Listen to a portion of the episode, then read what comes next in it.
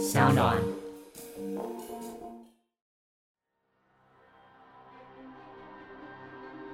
而就当香火点燃时，突然一阵阴风啊，不是，是冷风吹来。北宜公路现场犹如鬼哭神嚎，奇怪的声音响彻了在这个山谷里面。这时，李太良小队长眼睛突然睁大，盯着这个嫌犯杨金河，意思就是说：“你给我说实话。”但是一语不发的这个眼神，把杨金河吓得一声跪在地上，他全身不停的颤抖。朝着地上磕头，咚咚咚！我跟你讲，连他的脑袋上都磕出血来了。大家好，我是干哥，欢迎大家收听干哥真实社会事件部。哎，说实话哈，干哥从电视名嘴哈转战到 Podcast，我本来哈还丈二金刚摸不着头脑，到底什么是 Podcast 啊？可是录到现在已经是第十四集了，对我来讲是一个非常新奇的体验。哎，坦白说，刚开始我不知道这个反应的好坏，因为为什么？最大的不同就是我是演技派呀，大家也知道，对不对？上了电视，我就好像是什么技工上身啊，不是啦，我就是好像是什么，哎，这个演戏的那个细胞啊，底子都出来了。但大家不要搞错。我们虽然要在电视上面又会讲又会演，最重要还是硬底子功夫。硬底子功夫就是我们的脑袋要记非常多的东西。可能大家不相信，我一次要记五千字。但现在到了 Podcast 呢，说句实在话，大部分都还是我自己的东西。现在痛苦的是，以前人家帮我们准备脚本，现在我自己要准备脚本，我自己要写稿，所以大家就晓得说，这是完全不同的尝试。我也得到了很多听众。给我的回馈啊，也告诉我们他们想要听什么方面的故事，甚至还有一些人抖内给干哥，我非常感谢。今天我特别要回复一下，在 Apple Podcast 给我五星点评还有留言的朋友们。说实在，只有你们的支持才会让我继续进步。其实每一个 Podcast 都需要听众，都需要听粉们的支持，才知道说哦。今天我讲的好不好，或是我讲的不好，我讲的是生龙活虎，还是讲的死气沉沉？这些对我们这些 Podcast 来说都是非常重要的激励的因素。好，现在我就来看哈，来我们来看评分与评论哈。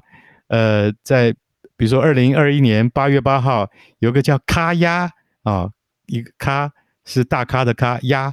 是压力的压，他说超喜欢这种主题的，谢谢你制作了这么棒的节目啊，谢谢咖鸭。不过我说句实在话，我不懂什么叫咖再加个鸭，也许你可以再回来留言告诉我，为什么你是叫这个名字。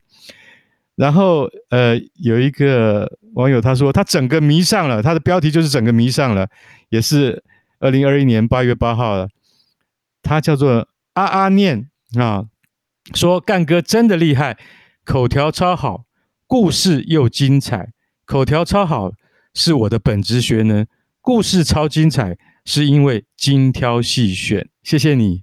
在二零二一年的七月七号，啊、有一位网友，他叫 German Beginner，叫做德文刚开始学的意思，是不是这样？他说干哥棒棒，不愧是干哥。经历丰富、真实，口条超清晰，好好听啊！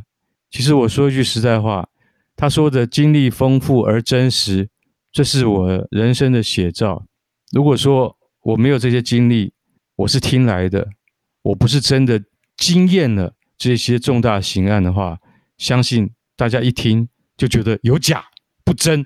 所以好好听，真的好好听。还有一位叫鸡不正。啊，他说：“我听到师姐说，警察后面跟着一个丑妇，还把假牙拿出来，吓到吓溜了。”啊，这个留言说的是我在讲，呃，大家还知道蔡晶晶杀母案啊，这个她跟她的男朋友曾志忠啊杀了母亲，就开始躲在网咖里面。后来呢，呃，警察抓到了他们之后呢，说后面有个丑妇还把假牙拿出来。意思是说，只有蔡晶晶的妈妈他戴着假牙，所以师姐看到警察后面跟着一个很丑的，因为她已经去世的妇人嘛，指的就是蔡晶晶的妈妈。她还把假牙拿出来，于是就把蔡晶晶吓个半死，因为她妈妈就是有假牙。所以季布正说，听到这边他觉得很好听。很精彩，也谢谢季布正。我随便举了几个留言，我非常感谢大家这么的支持，而且他们真的很仔细的听干哥说。然后还有一些朋友他们抖内了，他们抖内我的时候，比如说川哥，川哥是我的好朋友啦。他说干哥就是干哥，说的如此生动，也只有他了。意思是我是他心中唯一的干哥。那还有另外一个是郑淑芬啊，郑淑芬是以前我报社的同事。他说：“老社会干哥讲话好有磁性，小心会让大家耳朵怀孕啦！”啊，哎呦，哇，不他他搞了哦。然后呢，还有就是也是川哥，川哥跟他的女朋友婷婷说：“超赞，名嘴就是名嘴。”他比了三个大拇指，无可挑剔，每篇都讲得非常棒，大推大推。谢谢我的好朋友，也谢谢一些我不认识，但是你们都认得我的好朋友。只有你们继续的支持，才是让我们这些名嘴，而不是让我们这些 Podcast 百尺竿头更进一步。干哥，请你不要再讲八股文好吗？不是，因为我也是有年纪的人呢。但是我现在觉得，我其实跟年轻人的距离并没有非常遥远。光是从大家的留言以及支持度来看的话。就知道了。今天非常简短的回复一些支持者以及一些 Podcast 听友的呃留言，非常感谢你们。只有那一句话，感谢再感谢。那我们一定会百尺竿头啊！不要再讲那种话了，我一定会继续努力。好，来，今天要讲这个故事呢，我可以告诉各位，延续着上一个礼拜我们讲到张惠慈，也就是这个呃五小姐，她不幸。被他的恩客给杀了。那么我要再讲一个更加惊悚的故事。她也是五小姐，但是她对于八字最重的警察却带来了永不可磨灭的记忆。我们知道杀人案只有三个原因：一个是情，一个是财，另外一个就是仇。我们今天要讲的这个题目是情财仇三者。通通都有，最后酿成了一桩无可挽回的分尸命案，而且被扣押在警局的犯案凶车，在阳气这么重的地方，警察局，诶，他竟然半夜会不断的传出断头女鬼哭泣的声音，这是不是犯案过程太凶残了？死者被夺命的过程太痛苦了？导致冤魂无法安息，要想尽办法让人世间知道他所受到的苦难呢？今天这个故事就是当年让大安分局、台北市大安警分局里面的员警以及老刑警人心惶惶的舞女邱敏春命案。民国八十六年四月，北宜公路往坪林三十一公里处，大批的警力进行交通管制。警方押着一名嫌犯重回现场，这名嫌犯叫做杨金河。警方要来寻找被杨金河杀害后分尸丢弃的死者邱敏春的遗体。根据杨金河他所讲的弃尸方位，警方发动人力、葬仪社和死者家属扩大范围搜查，始终都不能够找到邱敏春的遗体。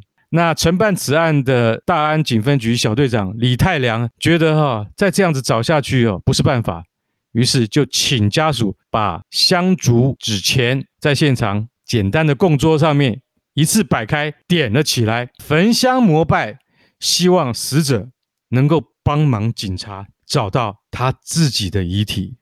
而就当香火点燃时，突然一阵阴风啊，不是，是冷风吹来。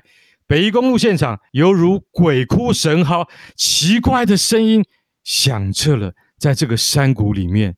这时，李太良小队长眼睛突然睁大，盯着这个嫌犯杨金河，意思就是说：“你给我说实话。”但是一语不发的这个眼神，把杨金河吓得一声跪在地上，他全身不停地颤抖，朝着地上磕头，咚咚咚。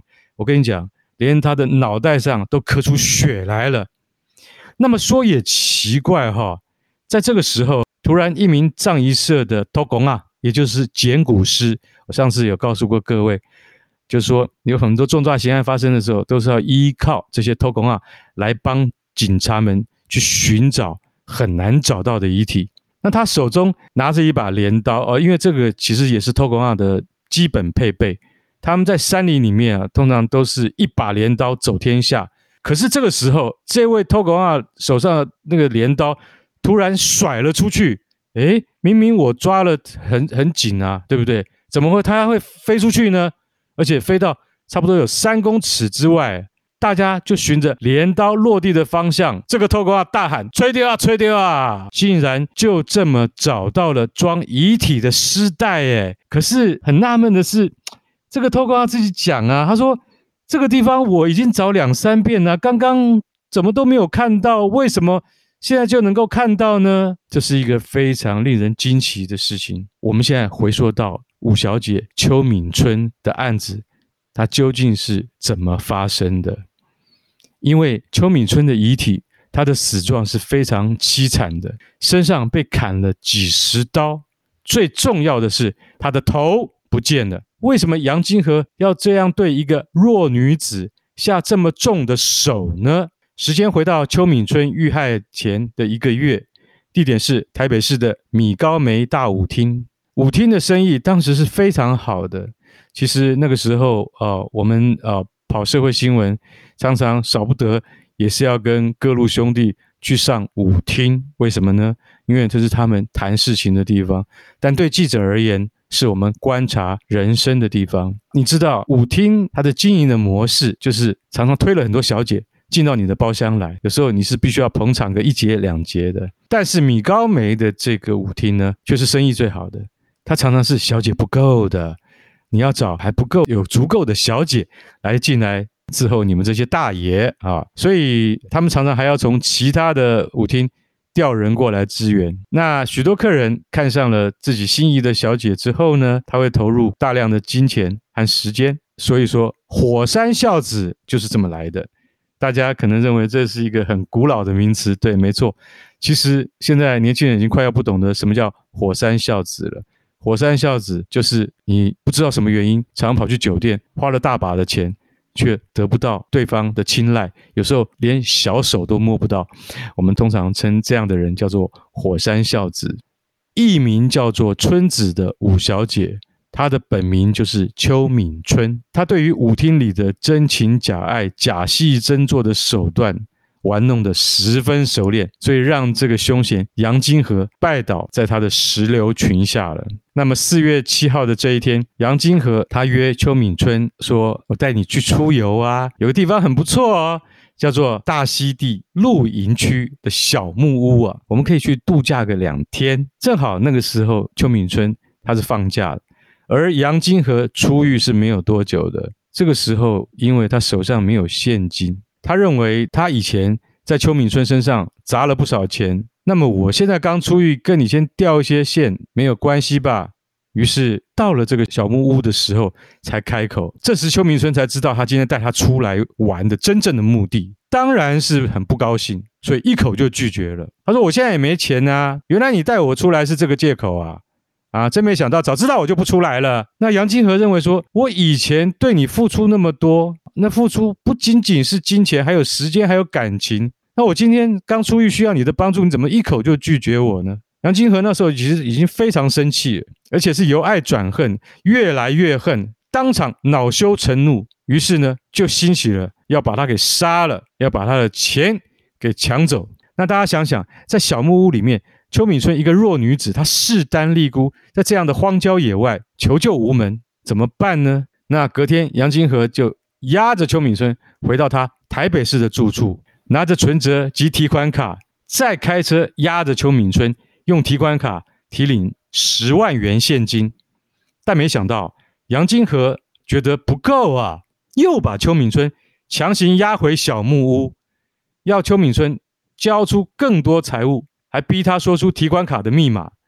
邱敏春被迫说出提款卡密码，可是他仍然不愿意交付其他财物。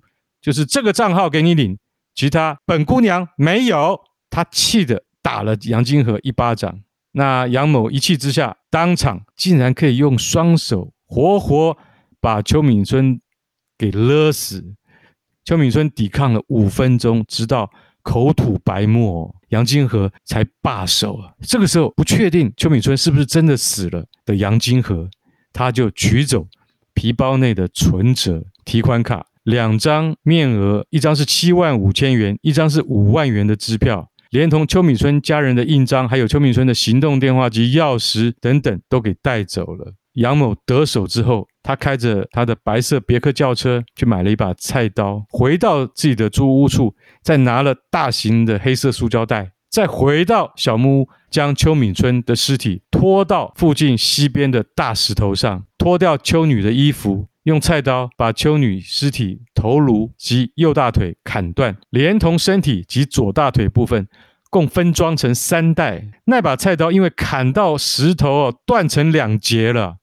大家想着那个真的下手之残忍呢，连菜刀都可以砍断。断掉之后，他顺手就把菜刀丢在溪中，接着就开车载着已经被他分尸的邱敏春的遗体三大袋，沿途。在北宜公路的平林段停车，将装有右大腿及身躯、左大腿部分的尸袋两包丢弃于路旁的排水沟内。开车回到台北后，再将装有头颅的袋子丢到垃圾车内，衣服和皮包丢在街边的垃圾堆，让垃圾车收走。那根据这个杨金河的这些供述啊，他当时担心啊尸块被人发现，为了不让死者的身份曝光。